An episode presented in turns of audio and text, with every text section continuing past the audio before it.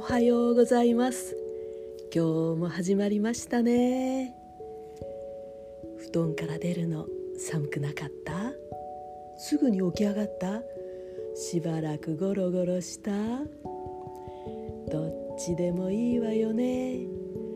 始められたあなたが素敵。さあもうこれで良い一日になりそうですね。幸子がお送りしました。